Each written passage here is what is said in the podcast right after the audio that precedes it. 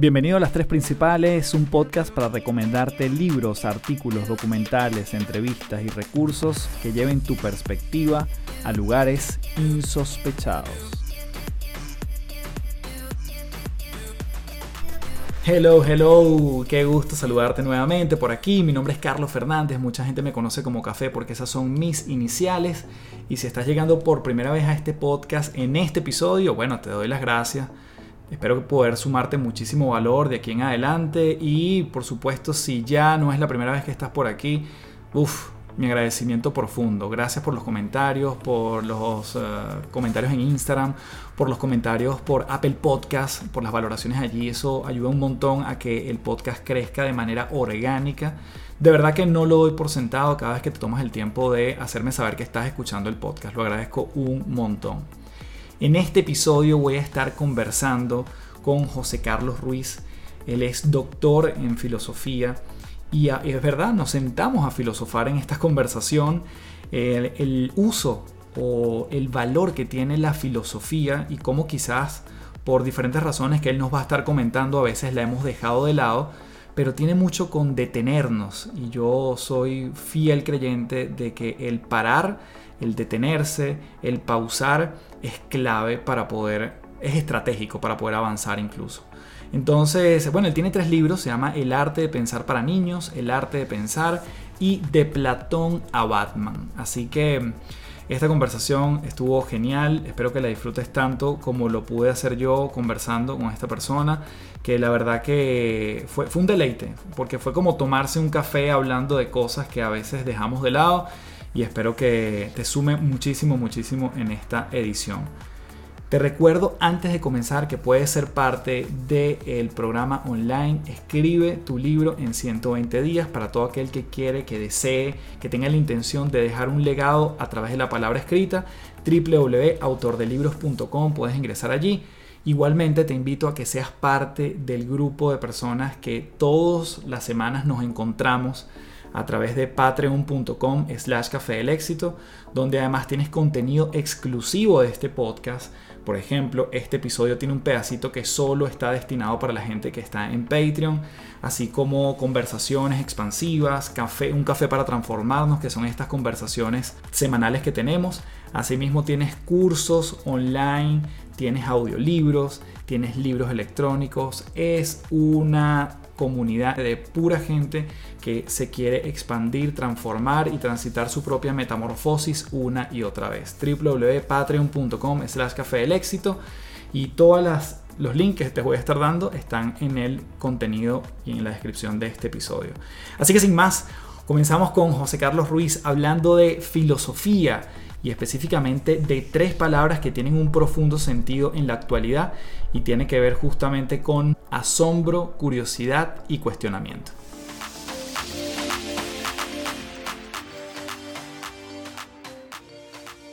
José Carlos, bienvenido a el podcast Las Tres Principales. Muchísimas gracias, de verdad, por recibirnos y te encuentras en Córdoba, España, ¿cierto? Cierto, y bien hallado. Y gracias a vosotros por la invitación, muy amable. José Carlos, tú eres doctor en filosofía contemporánea, moderna, ¿cierto? Cierto. Y me gustaría comenzar quizás por lo más simple para nuestra audiencia. ¿Cómo interpretas o cuál es tu definición de la filosofía? si tuviéramos que definirla ah, rápida, de una manera esencial, yo creo que la filosofía es una necesidad humana que se puede articular de manera consciente o inconsciente. Entonces, los que hemos decidido eh, dedicarnos a articularla de manera consciente, añadimos una serie de herramientas que tienen mucho que ver con la capacidad de analizar cómo razona y qué líneas temáticas va intentando investigar en ese razonamiento. Pero los que lo hacen de manera inconsciente también están haciendo filosofía desde el momento en el que tienen una visión del mundo que se han ido construyendo generalmente de manera inconsciente, pero que va condicionando mucho también su manera de pensar. Luego, inevitablemente, la filosofía forma parte de la vida.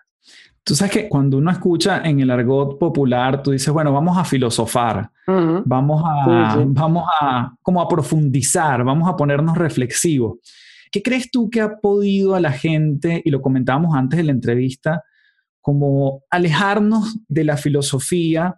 Porque yo tengo una sensación que tiene que ver también con lo acelerado del mundo y meternos a filosofar a veces me ralentiza, me, me, pone un poquito más lento, hace que yo tome decisiones más lento, cosa que, bueno, obviamente es debatible y por eso quiero escuchar tu perspectiva. Sí es cierto que, que hay un rechazo social eh, generalmente a la palabra filosofía y como tú decías, em, cuando la gente dice vamos a filosofar, parece que se toman dos licencias. La primera es vamos a parar vamos a, distanciar un poco y a tomar tiempo, entonces vamos a filosofar ya hace que la predisposición mental de las personas sea, bueno, esto hay que detenerse, hay que frenar en seco y a partir de aquí vamos a qué? A profundizar en el nivel de la realidad.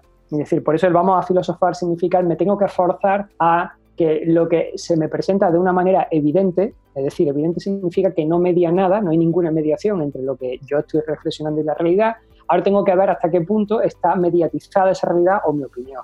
Y eso hace que mucha gente no tenga la predisposición de ánimo para dedicarse a la filosofía. Ahora bien, ¿qué es lo que ha provocado esta separación? Bueno, yo tengo claro que ha habido, de manera consciente creo, fíjate lo que te digo, y me duele mucho que sea así, una selección muy academicista de las líneas temáticas a través de los últimos 200 o 300 años que han secuestrado lo que es el conocimiento filosófico para el gremio universitario y a partir de ahí ha desarrollado un lenguaje sumamente técnico, que creo que es necesario a esos niveles, pero que se ha olvidado de seguir produciendo literatura filosófica o discursos filosóficos para la gente que comenzó con la filosofía, que en la antigua Grecia, pues todo el mundo lo sabe, ¿no? Pero desde Sócrates pasando por los filósofos presocráticos, hacían filosofía en la calle y lo hacían con gente que no tenía ningún interés filosófico porque la filosofía era un modo de vida, no hacía falta cercenarla de la parte académica. Y en ese momento en el que hace 200, 300 años la academia, la universidad, se apodera de los temas filosóficos, les da una nomenclatura muy, muy científica o con una apariencia de cientificidad y se olvida de seguir produciendo para la gente, pues inevitablemente se separa. Y luego hablabas del tiempo. Súmale al hecho de que el gremio de filósofos escribe para ellos, mm. vive en su torre de marfil, se publican entre ellos, se leen entre ellos. Y parece que esa, esa especie de... Yo se lo achaco mucho, por ejemplo, ahora a mis compañeros de universidad, que les digo, las investigaciones universitarias que hacemos, las publicaciones que hacemos tan academicistas, deberían de tener también una correspondencia popular, y deberíamos de ese dinero que dedicamos y el tiempo a investigar académicamente tendría que tener también una publicación para todo el mundo, porque la filosofía en el fondo no deja de ser un ejercicio de reflexión sobre la vida, pero no mm. se está haciendo.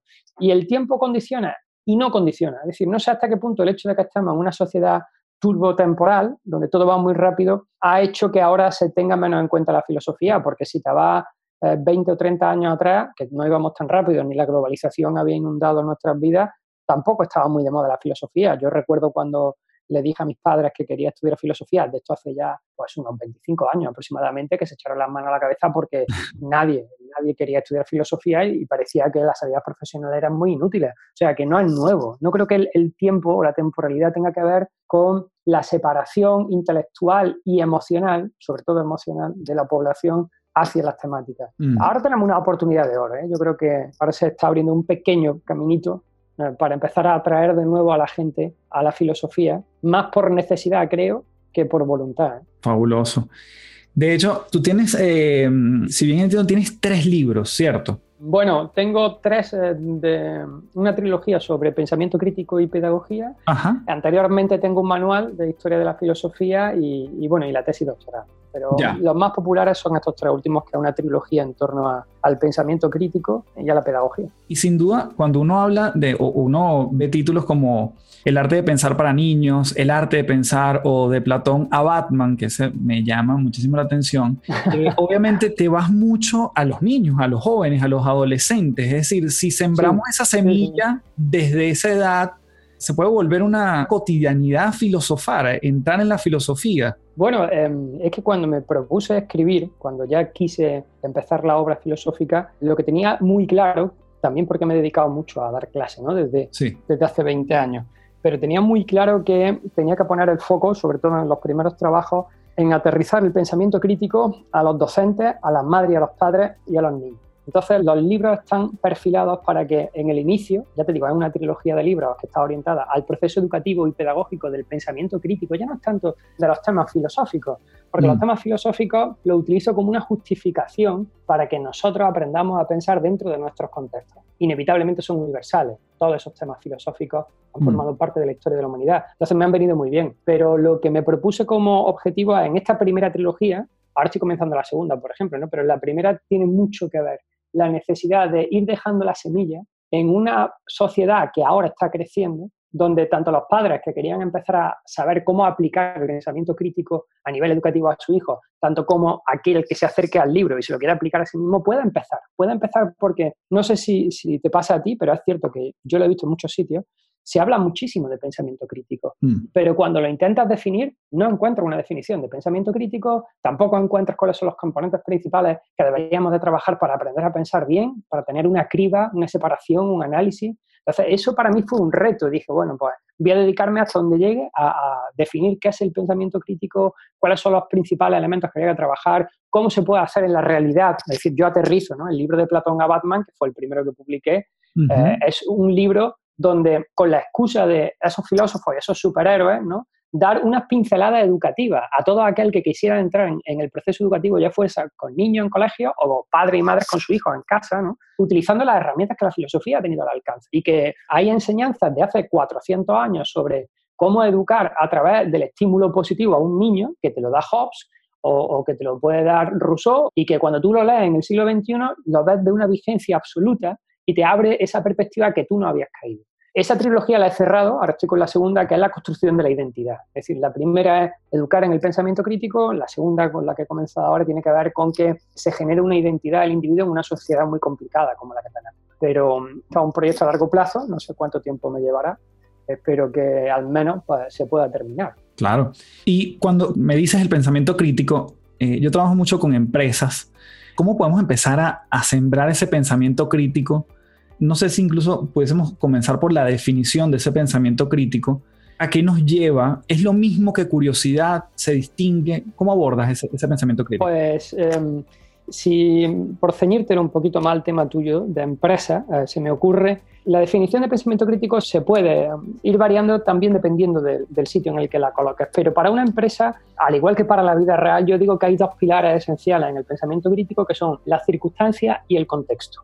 ¿Qué es lo que sucede? Pues que las circunstancias no las eliges, las circunstancias son las que te tocan, ¿no? y Correcto. a nivel empresarial las circunstancias son las que son, pero tienes que reconocerlas. Y en una sociedad donde todo va muy rápido, donde lo que más se empieza a valorar es no solamente la velocidad que alcanza, sino la aceleración, es decir, el tiempo que tarda en alcanzar esa velocidad son dos elementos fundamentales, la aceleración y la velocidad. Parece que se nos olvida, porque tenemos la vista puesta siempre hacia adelante, se nos olvida la circunstancia en la que te estás moviendo. Se nos Mm. olvida que quizás te estás poniendo de manera demasiado ambiciosa unos objetivos porque no parte de la realidad que tienes en las circunstancias contemporáneas. Y no Mm. las has elegido tú, son las que hay. Así es que tener conciencia plena de las circunstancias es fundamental para poder tener un proyecto realista. Y lo segundo es el contexto. Hay que aprender a leer los contextos en los que se encuentra el presente y ver cómo se han formado los contextos desde el pasado. Y esto es algo que se olvida también mucho a nivel personal y creo que a nivel empresarial. Y es mirarla de dónde procede lo que tú has conseguido, qué cosas hiciste bien, qué cosas hiciste mal y en el contexto actual qué cosas se pueden modificar de eso. Entonces, desde esa perspectiva, tengo muy claro que una vez que una persona desde, pequeñito le enseña a tener la preocupación de conocer bien sus circunstancias propias y, atención, las circunstancias ajenas, Mm. esto no se educa. Es decir, no estamos haciendo que nuestro pensamiento crítico focalice en los demás. Y cuando te hablo de las empresas, sería bueno también estar mirando constantemente a las demás para ver cómo van funcionando dependiendo de sus circunstancias. Es decir, es muy difícil comparar dos empresas cuyas circunstancias y contextos son distintos y sin embargo nos obsesionamos con comparar sus resultados y nos obsesionamos con comparar su productividad, pero no conoces las circunstancias en muchas ocasiones. Entonces te puedes frustrar muchísimo o alegrar muchísimo si te está yendo muy bien con la otra empresa sin haber hecho el análisis correcto, que tiene mucho que ver con profundizar en la identidad de esa empresa con la que te estás comparando, en sus circunstancias y en sus contextos.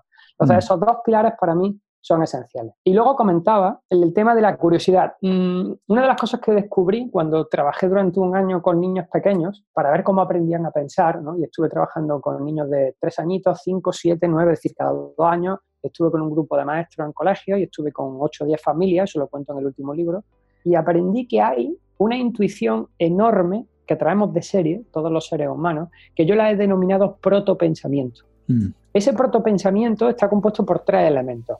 El primero es el asombro, el segundo es la curiosidad y el tercero es el cuestionamiento. Eso viene de serie. Eso viene de serie y eso lo cuento en, el último libro. Es decir, es una especie de trilogía que todo el mundo lleva que empieza con el asombro, que debería de continuar hacia la curiosidad y tendría que desembocar en el cuestionamiento. Y um, como estamos en una sociedad donde el entretenimiento y la visión siempre hacia el futuro es una obsesión continua, poco a poco vamos dejando que vaya desapareciendo a estos tres elementos, con lo que al final te cuesta mucho aprender a pensar bien. Mm. Cuando te llega la bofetada de realismo a tu vida, terminas acudiendo a la autoayuda porque tú no eres capaz de pensar por ti mismo y te vas a libros de autoayuda y al final, pues, si no acabas en un psicólogo para que te ayude, en una terapia porque tampoco eres capaz de analizarte. Y es porque al final la costumbre que debería de haber potenciado de empezar con el asombro, continuar con la curiosidad y generarte un cuestionamiento en torno a ti, en torno a lo que haces, en torno a los demás, etcétera, etcétera, ha desaparecido como trabajo práctico.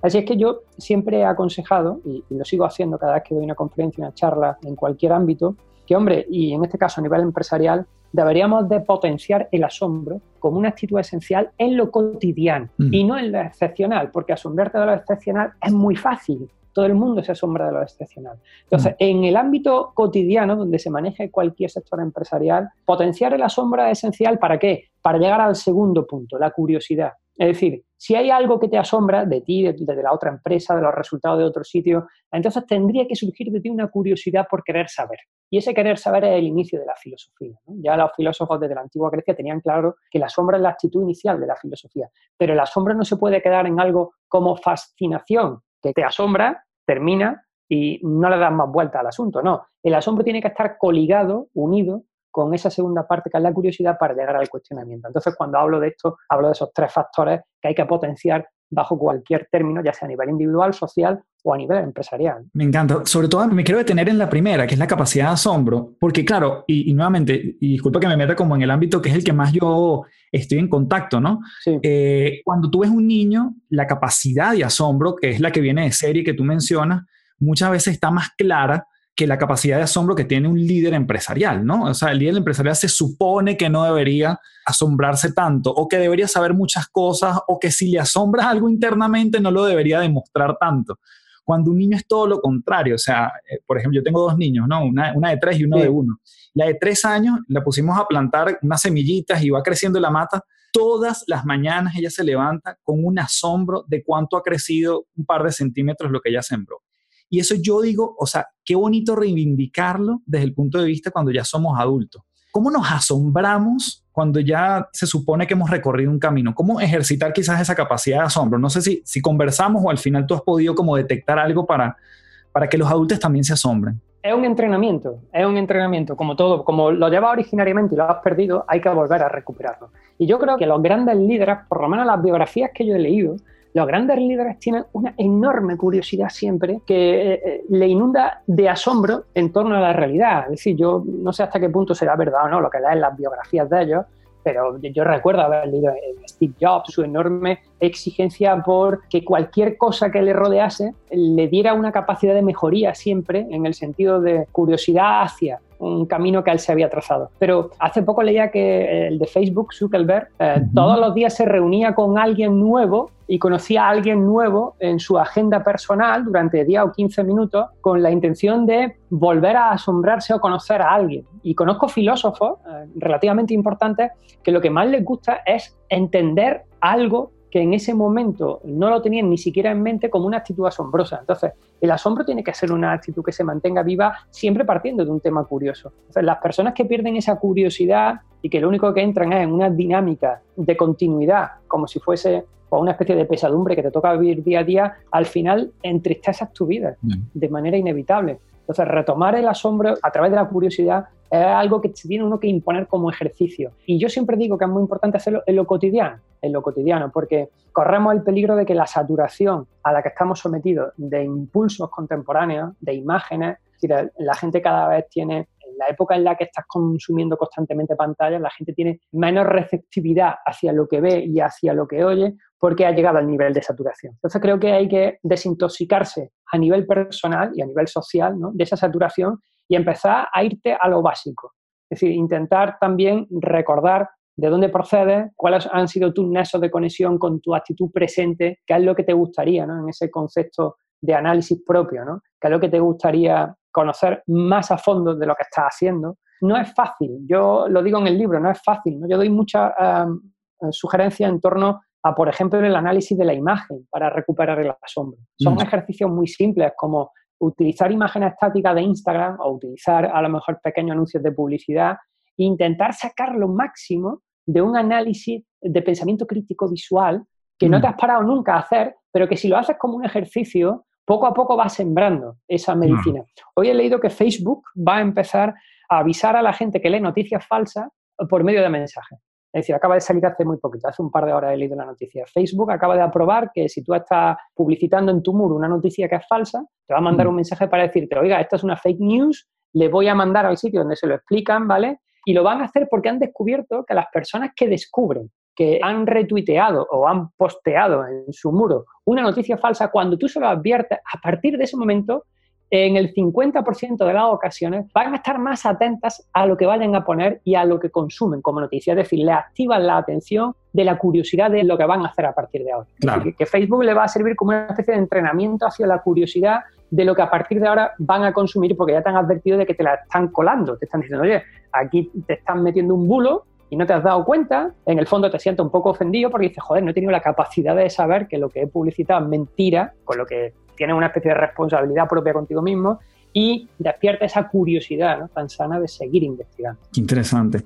Solo para cerrar este punto de la tríada que mencionabas entre asombro, curiosidad y cuestionamiento, entonces entiendo que nosotros a través del asombro podemos ser más curiosos, pero si somos curiosos también podemos asombrarnos, ¿cierto? Ahí también podemos quedarnos. Cierto, cierto, sí. Pero el objetivo es el último. El objetivo es llegar al cuestionamiento. Claro. Es decir, si no conseguimos elaborar un buen cuestionamiento de la realidad que nos rodea, entonces no sirve para nada las dos actitudes esenciales. Por eso yo digo que es un camino de tres pasos y no te puedes saltar ninguno. Porque al final una de las cosas que yo descubrí cuando trabajé bueno, llegué a trabajar incluso hasta con los profesores de universidad, es decir, les pasé los mismos test que a los niños, les pasé las mismas pruebas, hicimos los mismos ejercicios y descubrí algo que me zarandeó mucho a nivel personal y es que las cuestiones que elaboraba gente de 40 y de 50 años en torno a una imagen, es decir, la profundidad del cuestionamiento que tenían, eran muy parecidas a las que elaboraban alumnos de 14 años. Mm. Y sí, hice la, misma imagen, ¿vale? En el mismo contexto, dando el mismo tiempo y solicitando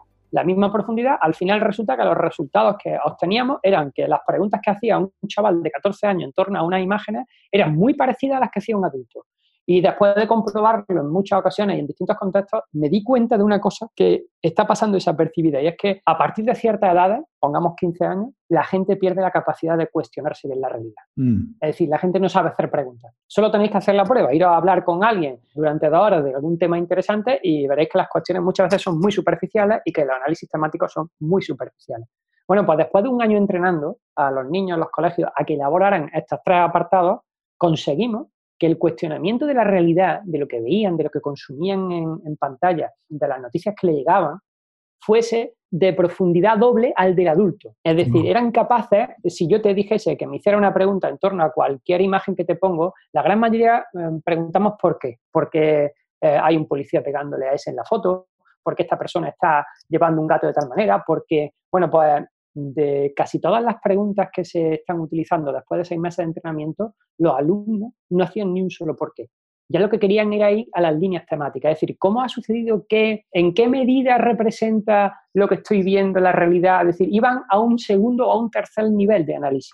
Eso ya es trabajar ese pensamiento crítico. Y claro, para eso hay que entrenarlo hay que entrenarlo. Es decir, tú naces con esa capacidad, va desapareciendo porque no lo entrenas y con 53 años me haces la misma pregunta que un chaval con 14. Mm. Pero además cuando intentas profundizar no eres capaz porque no estás entrenado. Y eso fue la lacra que yo creo que, que hay que ahora que empezar a trabajar, sobre todo teniendo en cuenta que vivimos en un mundo bombardeado de noticias donde ya no sabes si algunas son fake news, otras no, y pueden condicionar incluso tu elección vital, puede condicionar el camino hacia el que vas. Claro. Wow, qué interesante. José, mencionaste personalidades como Steve Jobs, como Mark Zuckerberg, y también he visto que tú abordas algo que, que llamas el virus de la falsa esperanza. Y es que, con Amancio Ortega, sí. Este, que justamente, bueno, tenemos estas luminarias o personas que han hecho en la historia contemporánea muchas cosas interesantes, pero no necesariamente mm. todos vamos a llegar a ser ellos. Y eso también está bien. ¿Cómo bajamos de ese pedestal y lo aterrizamos a nuestra vida cotidiana sin, dejar de, de pasar por esas tres cosas que nos mencionan? A ver, yo en uno de los capítulos, creo que es del libro del arte de pensar, hablo del virus, el virus de la falsa esperanza. Y, hablo de Amancio Ortega, el, presidente de Sara, como podría hablar de Carlos Slim o de Zuckerberg o, de Jobs. ¿no? Pero me resulta muy curioso cómo hoy en día a nivel global conocemos a estos grandes líderes, conocemos sus nombres, conocemos sus éxitos, sus trabajos, ¿no? y no conocemos lo que hace el vecino del cuarto y apenas nos preocupamos por eh, cómo ha sido la realidad de la vida de mi profesor, que, llevo tres años con él. Es decir, tenemos una especie de virus metido dentro sobre el concepto de éxito utilizando la excepción y no la norma. Mm. La gente cree, y sobre todo en el coaching empresarial lo he visto mucho, y cuando voy a dar las sesiones siempre lo digo, y a veces he tenido algún enfrentamiento, porque la sesión de antes pues, aparece un coach que va animando a todo el mundo a que si sigues tales pasos y te empeñas mucho y estás determinado a conseguirlo y eres resiliente y tienes una motivación, entonces puedes llegar a ser Steve Jobs. Y es mentira. Mm. Yo siempre lo digo, Steve Jobs es una excepción, Amancio Ortega es una excepción y no puedes ponerte como ídolo a algo que es excepcional, porque el porcentaje de que fracases es altísimo. Claro. Altísimo. Y se te olvida tu contexto y se te olvidan tus circunstancias. Tus circunstancias, las dos que dijiste antes, claro. Claro, y no conoces nada de Amancio Ortega a excepción de lo que has leído, pero no conoces a Amancio Ortega y no conoces nada de Steve Jobs a excepción de lo que te han contado y no sabes cómo veía la realidad, no sabes cómo se educó, no sabes si su padre le daba una capacidad de análisis de las herramientas diferente a la que puedes tú tener. O sea que es estúpido que utilicemos la excepción como ejemplo para la vida cuando a lo mejor miras detrás tuyo y tienes a tu abuelo, a tu madre, que son personas que sí conoces y que sí podría idolatrar de manera real sabiendo qué cosas maravillosas han conseguido en su vida que no tengan que ver con el éxito exclusivamente empresarial. Mm. Pero es un virus que entra de la falsa esperanza y es que te va dando una esperanza que es completamente falsa, si me apuras casi ilegítima, porque por mucho que te empeñes, no te van a contar el secreto de la vida, que es el factor suerte. Mm. El factor suerte desaparece de todas las charlas de coaching y de todos los libros de autoayuda. Ese desaparece. El estar en el lugar adecuado, en el sitio adecuado y encima preparado, significa que hay suerte. Y esa suerte no se trabaja por mucho que te digan porque conozco bastantes personas que trabajan el doble que yo, que publican libros de filosofía mejores que los míos y que tienen una retórica buenísima como para entrar en los medios, pero no terminan de llegar a los medios. Y mm. yo no me lo explico, y yo muchas veces les digo, bueno, en el fondo sí me lo explico, no has tenido suerte. Y la suerte forma parte de la vida. Entonces, no hay que desechar el azar, no hay que desechar la suerte. Alguien tiene que tener muy claro yo tengo que tener como objetivo acostarme todos los días habiendo hecho lo máximo que puedo en mi visión de mi vida hacia donde yo quiero ir. Pero si me pongo como objetivo una excepción, es muy probable que fracase constantemente. Esa es la, la explicación que doy de ese virus de la falsa esperanza. Bueno, y justamente todo eso, cuando yo me pongo la sección como la meta, decanta quizás en esa, entre comillas, felicidad que yo pueda sentir, ¿no? En esa satisfacción de lo que yo voy logrando. Y justamente tú manejas en tu libro una metáfora que me gustaría que nos las contaras, que es la del césped y el árbol, donde ah, hablas de, de la felicidad inmediata y la externa, ¿no? Frente a mm. la profunda y progresiva, creo que le llama. ¿Nos cuentas un poquito esa metáfora? A ver, es que hoy la metáfora es muy simple y creo que es muy gráfica, ¿no? Para entender lo que hoy en día pues, se intenta más o menos promocionar, pues porque es fácil. Cuando yo hablo del césped y del árbol y los comparo, yo digo que el césped es, em, digamos que fácil de plantar, no hace falta mucho esfuerzo. Con que remueva un poquito la tierra y lo esparzas por encima, más o menos puede agarrar. Y encima es barato, porque puedes comprar muchas semillas a, muy buen precio y no requiere un esfuerzo nada más que para regarlo todos los días al principio y en menos de un mes tienes un jardín enorme, precioso de césped. Y quizás en dos meses pues puedes disfrutar del césped. Y a mí me parece que el césped es un modelo de comodidad y confort muy bueno, porque se disfruta y además es bonito y estéticamente es muy bonito. Es decir, tiene una apariencia del exterior muy interesante, cosa que siempre se agradece. Entonces, bueno, plantar césped está bien para eh, ciertas situaciones. ¿Cuál es el problema? El problema del césped es que es muy delicado meteorológicamente hablando. Es decir, una vez que lo plantas, va a tener que estar atento de él el resto de tu vida. Es decir, va a tener que estar regándolo cuando haga mucho calor. Aquí en Córdoba, por ejemplo, hace muchísimo calor en verano, entonces si durante dos días no lo rega, empieza a secarse, mm. que además tiene unas raíces muy superficiales, con lo que si tira un poquito lo arranca con mucha facilidad el césped además necesita que haya muchos césped alrededor suyo para que tenga sentido, es decir, necesita de la masa, necesita de ese compendio de un conjunto de césped muy grande y eso al final te va a esclavizar. Es decir, si lo dejas, se secará y tendrás que volver a replantar y así estarás toda tu vida. Con lo que el césped en el fondo, digamos que es un modelo en el que si llueve mucho, mucho, lo va a pudrir y si se pudre, desaparece el césped. Al más mínimo cambio meteorológico que persista, el césped sufre muchísimo. Luego, al césped le va bien siempre que las condiciones medioambientales sean relativamente iguales y se pueda conservar. Y el árbol es mucho más caro porque primero tienes que comprar un árbol para plantarlo, encima tienes que acabar más profundamente, con lo que te encuentras con que te requiere más esfuerzo y cuando lo plantas durante los primeros años apenas ves nada. Ves que va creciendo muy despacito seguramente le tengas que poner una guía para que el viento no lo doble y durante los primeros años estás viendo que le estás dedicando el mismo tiempo y el mismo esfuerzo quizás que al césped, pero que no estás obteniendo resultados. Entonces a la gente le frustra mucho plantar árboles. Es muy frustrante porque al césped estás viendo el resultado rápido y lo estás disfrutando, mientras que el árbol no estás viendo el resultado inmediato. Necesitas un par de años para ver que está creciendo el tronco. Y ya cuando pasan 5, 6, 7 años, ya te puedes olvidar del, del árbol. ¿Por qué? Porque las raíces empiezan a buscar sus nutrientes por sí mismas mientras que no te puedes olvidar del césped. A partir de ese momento, a partir del quinto, sexto, séptimo año, es cuando te das cuenta de que el árbol te va a dar una utilidad de por vida que el césped no te va a dar. Mm. Y no solamente eso, sino que el árbol te puede dar cobijo, te puede dar alimento, te puede dar sombra y que aunque le venga una tormenta, romperá ramas del árbol y el árbol volverá a sacar ramas nuevas y que necesita una hecatombe inmensa para que el árbol se venga abajo, mientras que el césped no. El césped es tan delicado que a la mínima de turno va a sufrir demasiado. Entonces, cuando hablo del modelo de felicidad que una persona debería de diseñarse, yo siempre digo que cuando educamos a una persona o cuando tú te estás reeducando, eh, que a cierta edad te puedes empezar a reeducar porque no te gusta cómo has orientado tu vida, tienes que hacerlo con una perspectiva de árbol. Es decir, tienes mm. que empezar a pensar que lo que estás haciendo hoy se va a ver a medio o a largo plazo. Y esto muchas veces es complicado. Yo supongo que en el mundo empresarial más todavía porque los cambios son brutales y tienes que saber adaptarte. Interrumpo brevemente este episodio para invitarte a la plataforma donde puedes ser parte del grupo de personas que cada vez quieren transformarse y evolucionar y transitar su propio proceso de metamorfosis una y otra vez. Eso lo encuentras en www.patreon.com slash café del éxito y allí nos estamos viendo todas las semanas con encuentros virtuales Asimismo tienes cursos online para que los consumas a tu tiempo y a tu ritmo. Tienes descuentos en los programas que saco. Tienes audiolibros. Tienes libros digitales que muchos de ellos yo los he mencionado en este podcast. Así que bueno, una comunidad, si quieres justamente transitar de un punto A a un punto B y quieres tener un grupo de acompañamiento. Y mucho de eso es lo que yo hago en mis acompañamientos uno a uno, pero aquí por, un, por el precio de un café lo puedes disfrutar de manera grupal. Así que mm, nos vemos allí, www.patreon.com slash café del éxito. Igual el link está en las notas del episodio para que te llegues directamente. Pero fíjate, hablando del mundo empresarial, te diría, hay una encuesta que el 2014 creo, ¿no? que hizo IBM a las 80 empresas más importantes del mundo sobre cómo contrataban a las personas, es decir, qué criterios eran los más importantes para la selección del personal. Y em, cuando validaron todas las respuestas, encontraron que había dos criterios fundamentales que los de recursos humanos tenían muy claros a la hora de contratar a alguien. Y esos dos criterios eran el primero, el primero, adaptabilidad. Mm. Es decir, querían que las personas que se contratasen fueran personas que fueran capaces de adaptarse a los cambios que hubiese durante la empresa.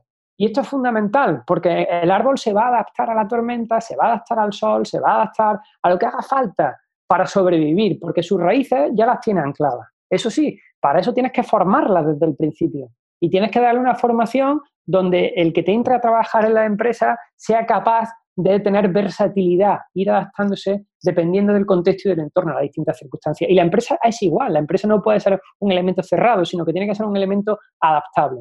Y la segunda característica que buscaban era la creatividad. Es decir, nosotros intentamos buscar en los empleados que vamos contratando adaptabilidad y creatividad. Y la creatividad es mucho más complicada, pero tiene mucho que ver también con esa capacidad de saber de dónde procedes, mm. dónde estás ahora en el contexto y cómo te gustaría tener la visión del cambio. Es decir, hasta qué punto crees tú que puedes ir modificando esa visión de lo que ahora mismo tienes en mente para conseguirlo. Y el árbol yo creo que tiene todo eso. Es decir, el mm. árbol es capaz de crear ramas nuevas, es capaz de crear una casa porque los pájaros le hacen un nido y entonces cobija vida dentro de sí, mientras que el césped no, el césped lo has disfrutado mucho de primera, pero te ha esclavizado de por vida y encima estás asustado de que no te cambien mucho las condiciones, porque si te cambian las condiciones, esto se viene abajo.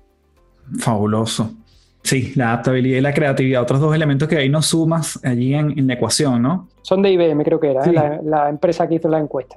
Pero me parece muy interesante porque eh, igual están casados con lo que tú dices, ¿no? Igual no están divorciados de, del asombro, de esta curiosidad que te hace cuestionar, porque finalmente la creatividad proviene o debería provenir de la curiosidad, ¿no? Entonces me parece que están profundamente ligados igual. José, una vez te escuché hablar acerca de, bueno, porque yo creo que todo esto, cuando buscamos adaptarnos, cuando hablamos de filosofía, yo siento muchas veces la filosofía como momentos para mí, a pesar de que yo quizás yo pueda filosofar con otras personas y podamos reflexionar en torno a un tema, pero cuando voy a la persona y yo lo trabajo como, bueno, ¿cuál es ese trabajo interno? ¿Cuál es esa indagación, esa exploración que tú haces de ti contigo? Te escuché una vez decir que nos cuesta mucho estar solos. Y además tú mencionas un experimento súper interesante. ¿Nos puedes contar de tu perspectiva acerca de la soledad? Bueno, hay un complot social, creo, contra la soledad, creo que es altamente peligroso. Y al final parece que en esta obsesión de mirar siempre hacia el futuro, que nos van lanzando como mensaje fundamental, se nos olvida el pasado y la actualidad. Entonces, la soledad se ha convertido en un estigma, en un estigma social de rechazo que va a generar en los próximos quizás 15, 20 años grandes depresiones o ansiedades.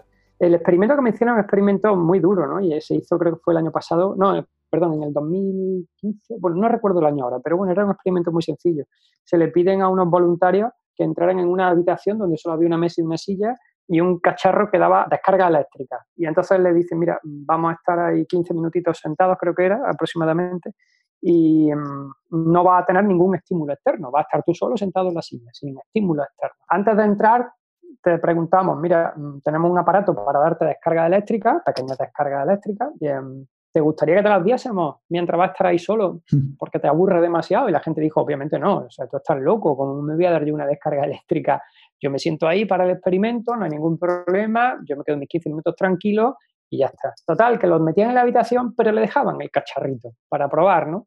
Resulta que, no sé si era el 83% de los que entraron allí, a los 6 minutos y 5 segundos, una media de 6 minutos y 5 segundos, en su desesperación, empezaron a coger el cacharrito y a darse a sí mismos descarga eléctrica. Cuando seis minutos antes habían dicho que les parecía una auténtica locura que se autoinfligiesen descarga eléctrica.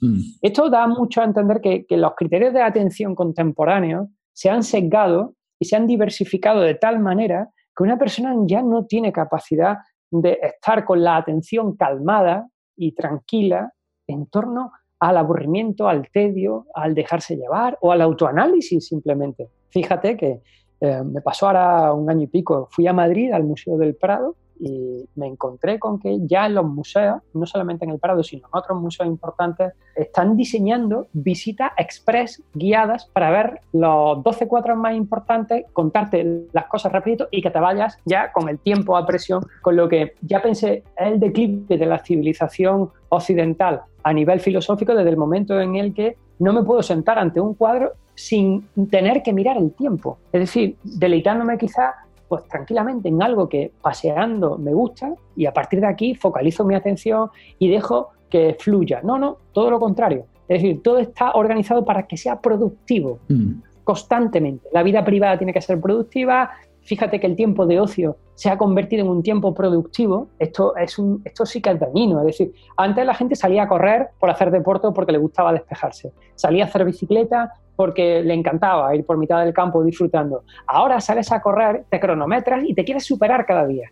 Y mm. quieres ver las, las, calorías que quemas y quieres ver tus pulsaciones y quieres ver el tiempo que has hecho. Y la gente ya empieza a preguntarse cuántos minutos hace el kilómetro o cuánto ha hecho hoy de bicicleta. Y entonces empieza a profesionalizar y a producir en tu tiempo de ocio. Es decir, estamos implementando las dinámicas de la vida profesional en las dinámicas de la vida personal, con lo que cualquier cosa que tenga que ver con la vida contemplativa, con la tranquilidad, con el tedio, con el dejarse llevar, está desapareciendo de nuestro ideario personal y de nuestro ideario social. Mm. Así es que la soledad, olvídate, la soledad parece que es un estigma brutal que hace que una persona tenga que sentirse mal consigo misma. Hay una frase muy famosa en Grecia eh, que estaba escrita en el templo de Delfos, donde estaban escritas las frases más importantes de todas, que era la de conócete a, ti mismo. Y muchas veces la gente dice que esta frase, conócete a ti mismo, es que te haga un autoanálisis, pero los griegos eran más listos que eso. Los griegos tenían la idea de que conócete a ti mismo significaba que tengas muy claro a dónde perteneces y de qué circunstancias bien. Mm. Es decir, el conocerte a ti mismo era porque los griegos tenían clases sociales y dependiendo de la clase social tenía unos derechos o tenía otros y sabías dónde estaban tus límites como clase social. Entonces, el conocerte a ti mismo no solamente es que sepas dónde están tus cualidades y las potencias y dónde están tus defectos y los intentes paliar, no. Se trata de ir más allá y también conocer el contexto y las circunstancias, Y ahí estaba puesto. Bueno, pues eso necesita tiempo y soledad, necesita análisis propio necesita también un criterio en el que hay un dios griego del tiempo, que a mí me gusta mucho, que es Kairos. Kairos es un dios griego que lo que hace es encerrar dentro de sí la falta de tiempo. Es decir, es el dios que te dice lo importante no es cuánto tiempo pase, sino la conciencia de lo que estás haciendo. Entonces, cuando tú tomas conciencia de lo que haces, se te olvida el tiempo. Ya no importa. Si estás jugando con tu hijo te lo estás pasando bomba, se te olvida el tiempo. No importa. Y ese es el tiempo que está desapareciendo en la sociedad actual. El tiempo en el que no importa el tiempo, hablando en plata. Qué interesante. José, quiero dejar por ahora la entrevista hasta aquí. Gracias por acompañarnos en este espacio para toda la gente que nos escucha por las diferentes plataformas. Vamos a seguir conversando con José a través de Patreon, así que si les interesa seguir escuchando esta maravillosa entrevista, con cosas muy interesantes que vamos a abordar, como por ejemplo, te quiero preguntar, José, por la serie Merlí de Netflix, qué impacto ha tenido en el mundo de la filosofía, qué podemos aprender del el estoicismo y el sufrimiento, y bueno, ¿con quién de los filósofos antiguos te tomarías un café? Con eso y más vamos a seguir en Patreon, así que acompáñanos por aquí. Y gracias por este espacio, José. Nos despedimos en esta parte. Venga, un saludo.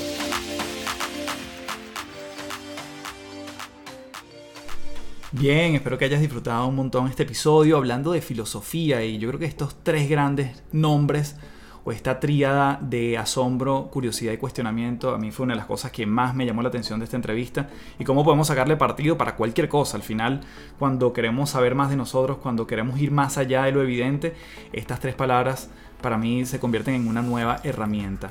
Así que bueno, invitarte a www.autordelibros.com si quieres escribir tu primer libro en 120 días. Ahí te doy toda una mentoría y un programa online donde lo puedes hacer a tu ritmo si quieres dejar un legado a través de la palabra escrita. Igualmente, si quieres ver este episodio completo, lo puedes encontrar en www.patreon.com slash café del éxito, así como los bonus especiales que tengo con todos mis invitados y con contenido exclusivo de este podcast. Tienes cursos online y tenemos conversaciones semanales donde nos vemos virtualmente en vivo. Así que bueno, mucho para sacarle partido a esa plataforma www.patreon.com slash café del éxito. Me despido por los momentos dándote las gracias en mayúscula. Dale follow a este podcast, eh, bien sea por cualquiera de las plataformas donde lo escuches. Asimismo en Apple Podcast sé que puedes dejar tu comentario. Si algo te suma este podcast, sugiérelo, recomiéndalo, pásaselo a otro porque yo estoy convencido que podemos hacer el bien y podemos hacer que la humanidad sea un lugar mejor cuando compartimos lo que a nosotros nos hace sentido. Así que un fuerte abrazo y nos seguimos viendo en otro episodio de las tres principales.